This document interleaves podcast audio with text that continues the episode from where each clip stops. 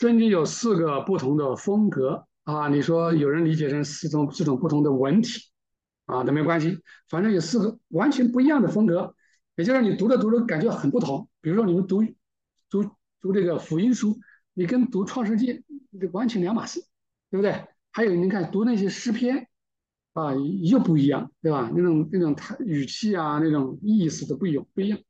还有四种，哪四种啊？第一种就是叫上古教会的这种这种风格或者这种文体，上古教会的啊，那这就是很久很久以前的啊。那这个是怎么样呢？他说他们的表达方式是这样的：他们称地上的东西啊，想到的是天上的东西啊，所以他通过代表性的方式来表达，就是用地上的东西想把它表达出来，用这个字来表达他想表达天上的意思，而且一定要连贯。啊，他喜欢这么做。他这么做的时候，他生动活泼啊，他好像，而且还能把它连成一个像历史一样的，好像是一个真的事件啊。你比如说亚当夏娃的那个故事，蛇的引诱，对吧？你读起来，你看这就好像是一个童话故事一样，或者是个寓言故事一样。他能把它连成一个故事，他说这是最令令他们最快乐的事情啊，最快乐的事情啊。这个很显而易见，像这些就是我们读。创世纪前十章或者到十章半，一直到希伯来出现啊，希伯那个字出现的时候，那前面这些都是这种文体，看起来都好像是一个故事接着一个故事啊，但事实上呢，啊，都是一些很很巧妙的这么一个对应啊，这种这种文体很特别。然后在撒母耳上的二章三节有一句话啊。他要朝哈拿发预言，说了一句话。他说：“你们要说出那高高在上的，高高在上的，让古时之事出自你口。”和本不是这么翻译的啊，嗯，这个是我照着瑞公直译过来的。啊，这个我们以后可以圣经的翻译，我们再可以慢慢来看。反正就是这个意思，让你说出高高在上的东西，古时之事。啊，所以说摩西从上古教会的后裔中，啊，你看摩西。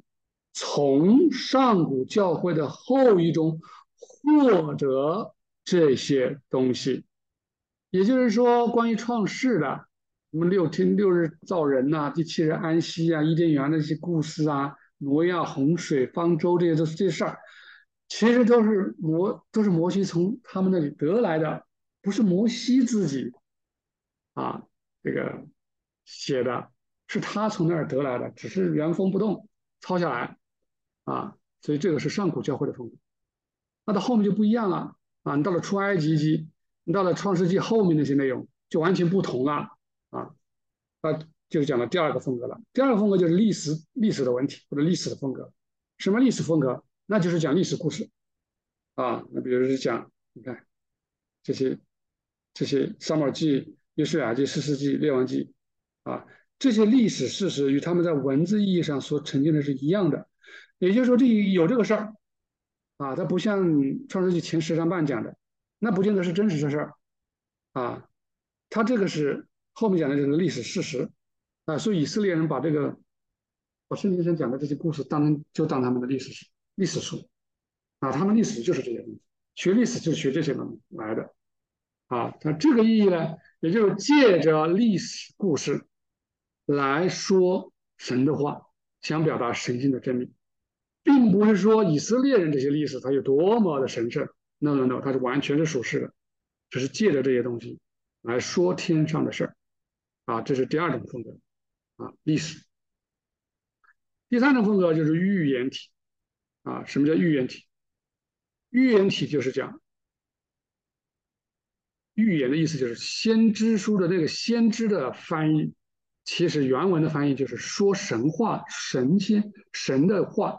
就是神言人，或者你叫做后来就翻译成叫先知，先知是个意义啊，也就是说预言的啊。他这个这种风格呢，是从上古教会那种风格，这个这个所所所所所发展出来的。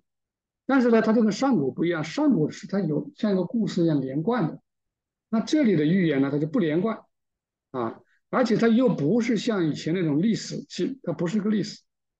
它是有点散乱啊，可能这里说一下，那里说一下，你看起来好像一点关系都没有啊，前后不相搭的，对不对？